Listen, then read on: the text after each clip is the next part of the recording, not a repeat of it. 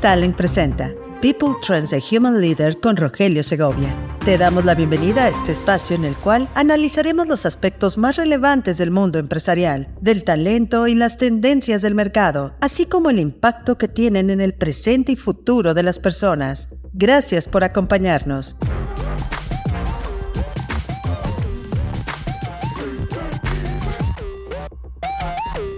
Hoy es martes 26 de septiembre y yo soy Rogelio Segovia. Vámonos directo a la información que tenemos mucho que platicar el día de hoy. El lunes 25 de septiembre se llevó a cabo en la EGADE Business School del TEC de Monterrey el foro Nearshoring Retos y Oportunidades, un evento que reunió a expertos para analizar las principales causas del boom del nearshoring en nuestro país y en Nuevo León. En términos generales, este fenómeno, según nos contaron, se debe a una serie de factores y que también en este espacio hemos estado estudiando. Entre ellos podemos costos elevados de producir en China, contexto geopolítico, por ejemplo, la guerra de Ucrania, disrupción de cadenas globales de suministro, transformación de industria automotriz y los demás cambios que ha habido en la demanda del consumidor. A estos factores se podría agregar la falta de empleados en países asiáticos y europeos por la declinación de la población, lo que ha encarecido la mano de obra y ha impulsado a las empresas a buscar proveedores en otros países. ¿Por qué se ve México beneficiado por todo esto? Por la proximidad del mercado de Estados Unidos, el principal socio comercial de nuestro país y el principal consumidor y Producto Interno Bruto a nivel mundial, el tratado de libre comercio que tenemos con Estados Unidos y Canadá y todos los tratados globales comerciales que tiene el país, un buen nivel de capital humano y una infraestructura relativamente desarrollada. Hay que resaltar el hecho que de acuerdo a datos de la Secretaría de Economía, cuatro estados de México concentran el 45.7% de la atracción de inversión extranjera directa. Ciudad de México, Nuevo León, el Estado de México y Jalisco. Las oportunidades para el nearshoring en México son grandes, ya que se estima que el país captará 36.700 millones de dólares en 2023 y ojo con este número, 37.674 millones de dólares en el 2024. ¿Cuáles son los desafíos a todo esto? Iván Rivas, secretario de Economía del Estado de Nuevo León, quien cerró este evento, habló de la importancia de seguir desarrollando competencias técnicas especializadas y atraer más industria mentefactura, mientras que Gabriela Siller, directora de análisis económico en Grupo Financiero Base, hizo énfasis en la necesidad de que esto impacte a todo el país y no solo a algunos estados. También se abordó el futuro del trabajo y los retos que hay en cuanto a la escasez de talento altamente calificado y que se tiene que seguir abordando. En conclusión, el nearshoring es un fenómeno que tiene el potencial de generar un gran impacto económico en México. Sin embargo, para aprovechar al máximo este fenómeno, el país debe superar los desafíos que se presentan. Situación de negocios actual. Entre los retos anteriores, según vimos se mencionó en el foro de Legade, está el del talento. En mi columna del financiero que se publica el día de hoy martes, pregunto por qué se sostiene la idea de que los trabajadores latinoamericanos son improductivos. Algunos podrían sentirse incómodos con esta afirmación y con razón. Definitivamente no todos los latinos comparten esta característica y generalizar sería un error. Pero en un reciente seminario en la Universidad Nacional Autónoma de México, la UNAM, José Gabriel Palma, de la Universidad de Cambridge, destacó que América Latina muestra un rendimiento económico desfavorable.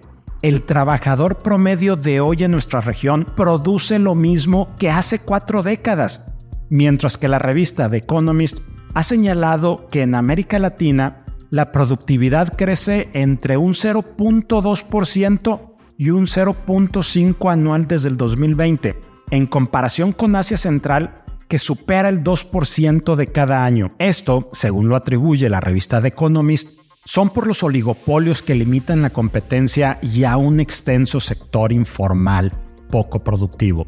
La pregunta que dejo es, ¿cómo impacta este tema de improductividad en la decisión de una organización mundial de trasladar sus operaciones a países de Latinoamérica? Economía. El indicador global de la actividad económica de México, el IGAE, creció 3.5% en julio y también tuvo un crecimiento importante con el mismo mes del año pasado. Recordemos que el IGAE es un indicador preliminar de distintos sectores que muestra la tendencia o dirección que la economía mexicana tendrá en el corto plazo. La OCDE publicó sus proyecciones de crecimiento en su reporte trimestral. La organización estima que el Producto Interno Bruto, el PIB mundial, crezca 3.0% este año y 2.7% en 2024. Esta reducción tiene que ver porque van a seguir altas las tasas de interés en todo el mundo. Por país, la misma OCDE para México espera un avance del 3.3% este año 2023 y del 2.5% en 2024, mientras que para Estados Unidos proyecta un crecimiento este año del 2.2% y el siguiente año 2024 del 1.3%. Sigue el nerviosismo de los inversionistas en el contexto mundial, pues los mercados siguen digiriendo el mensaje de la Fed mostrado en su comunicación del mes de septiembre, en el que el Banco Central de aquel país dejó en claro o insinuó que las tasas de interés permanecerán elevadas por más tiempo en Estados Unidos. Esta semana se publicará información económica relevante en México. La atención se centrará en el anuncio de política monetaria del Banco de México. Escuchemos a Ángel Más, director de estudios económicos de Grupo Único y creador de contenido de LinkedIn, con su reporte semanal de la economía de México y el mundo. En el ámbito de temas económicos y financieros de las últimas semanas, Quizá uno de los más interesantes ha sido la propuesta de la Secretaría de Hacienda y Crédito Público, que estableció una tasa de retención de impuestos sobre la renta por intereses pagados por el sistema financiero a las inversiones realizadas por el público en general de 1.48 para 2024.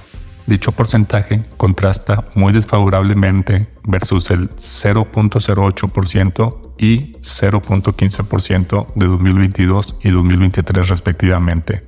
Sin embargo, cabe resaltar que en el año que arrancó la pandemia en México fue la segunda más alta, ya que en 2020 era de 1.45%. El incremento de retención de impuestos por rendimientos en inversiones es un tema de relevancia creciente en el ámbito financiero. Los inversores deben estar al tanto de las regulaciones vigentes y considerar la planificación fiscal como una parte integral de su estrategia financiera.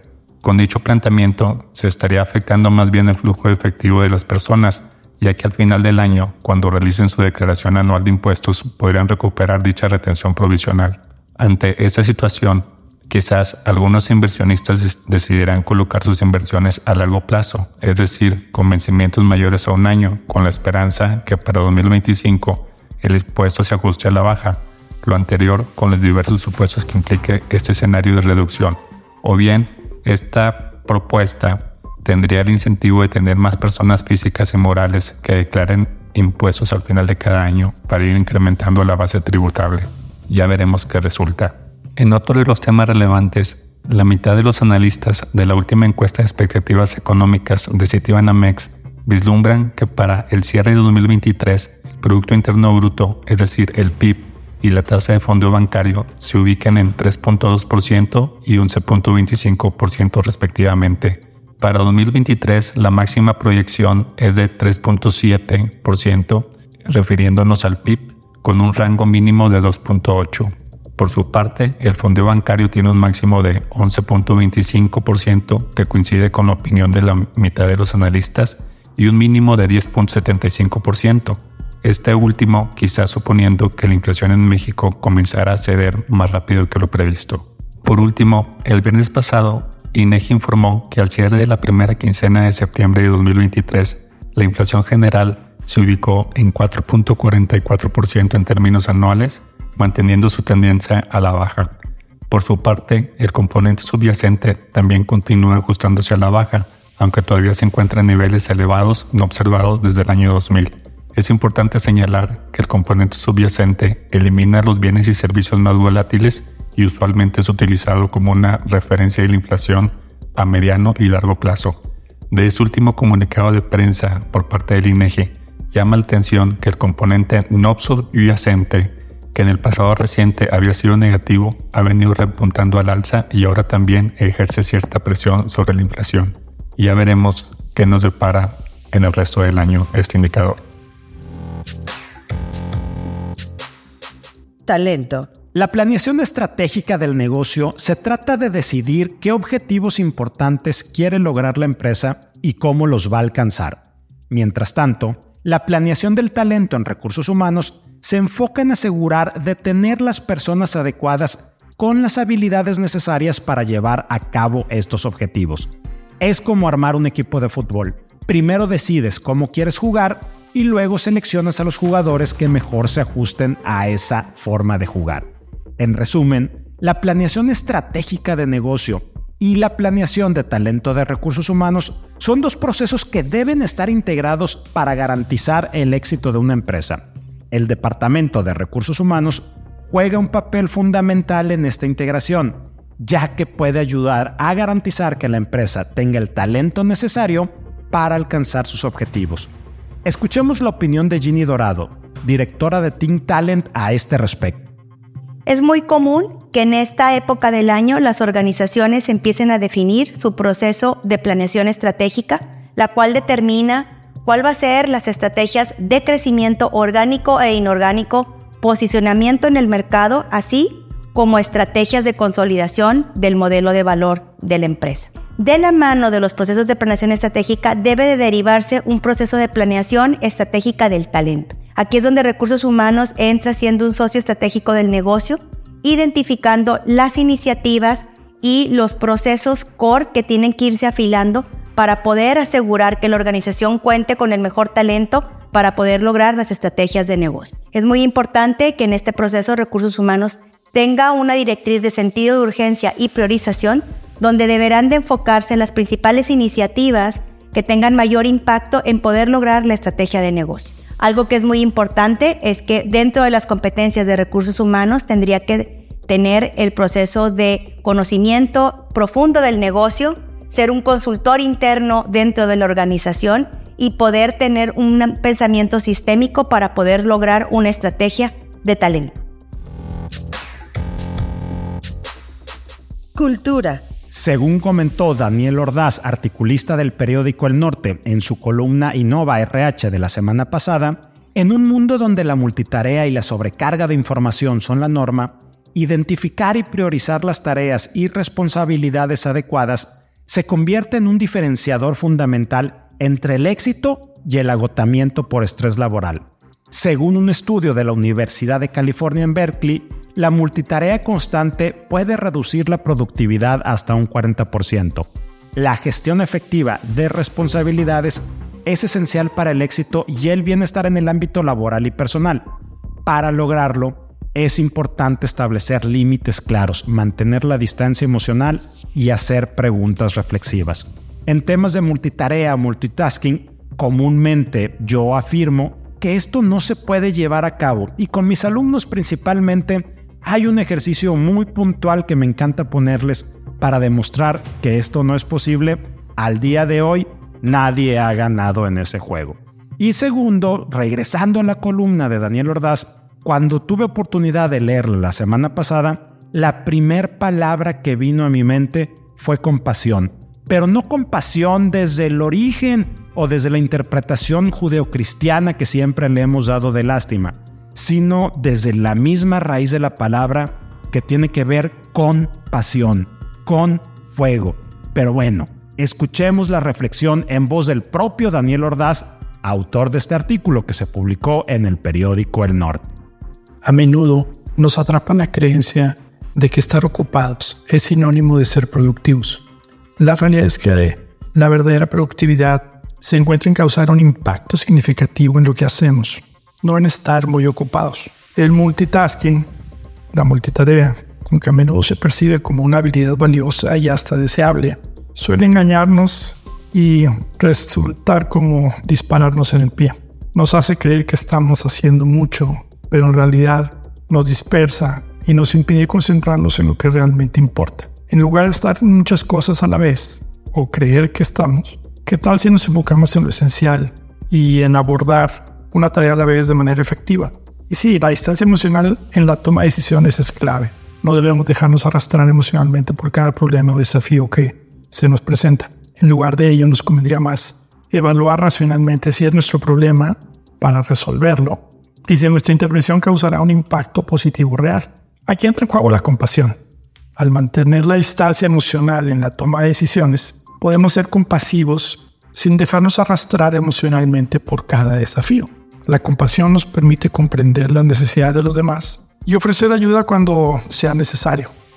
Pero también nos ayuda a discernir cuando debemos intervenir y cuando es apropiado delegar. Ser compasivos con nosotros mismos también implica reconocer nuestros límites y cuidar de nuestra propia salud mental y emocional. Entonces la próxima vez que nos sintamos abrumados por la cantidad de tareas en nuestra agenda o por los problemas que se nos presentan, recordemos la importancia de elegir sabiamente entre estar ocupados y causar un impacto significativo. La calidad de nuestro trabajo y nuestra satisfacción personal con nuestra vida dependerán de esta elección. Que no se nos escape. Dos temas rápidos antes de despedirnos. Respecto a la huelga automotriz en Estados Unidos, continúa únicamente para General Motor Stellantis, la fabricante de Jeep. Luego de no llegar a un acuerdo en las negociaciones, el United Auto Workers, sindicato de aquel país, decidió ampliar la huelga contra General Motors y Stellantis. Sin embargo, ya dejó a un lado a Ford gracias a que el propio sindicato considera que han tenido un buen progreso con ellos. Este fin de semana pasado se adhirieron al cese de actividades 38 instalaciones de distribución de autopartes, pero estas enfocadas al mercado de componentes postventa. Esta ampliación y viendo el contexto que tiene nuestro país en México que pudiera detener las plantas automotrices de lo que está haciendo la huelga de la UAW, tendrá un efecto marginal en México hasta ahorita. Esto de acuerdo a la industria nacional de autopartes, ya que ahorita no son el target de los autopartistas mexicanos.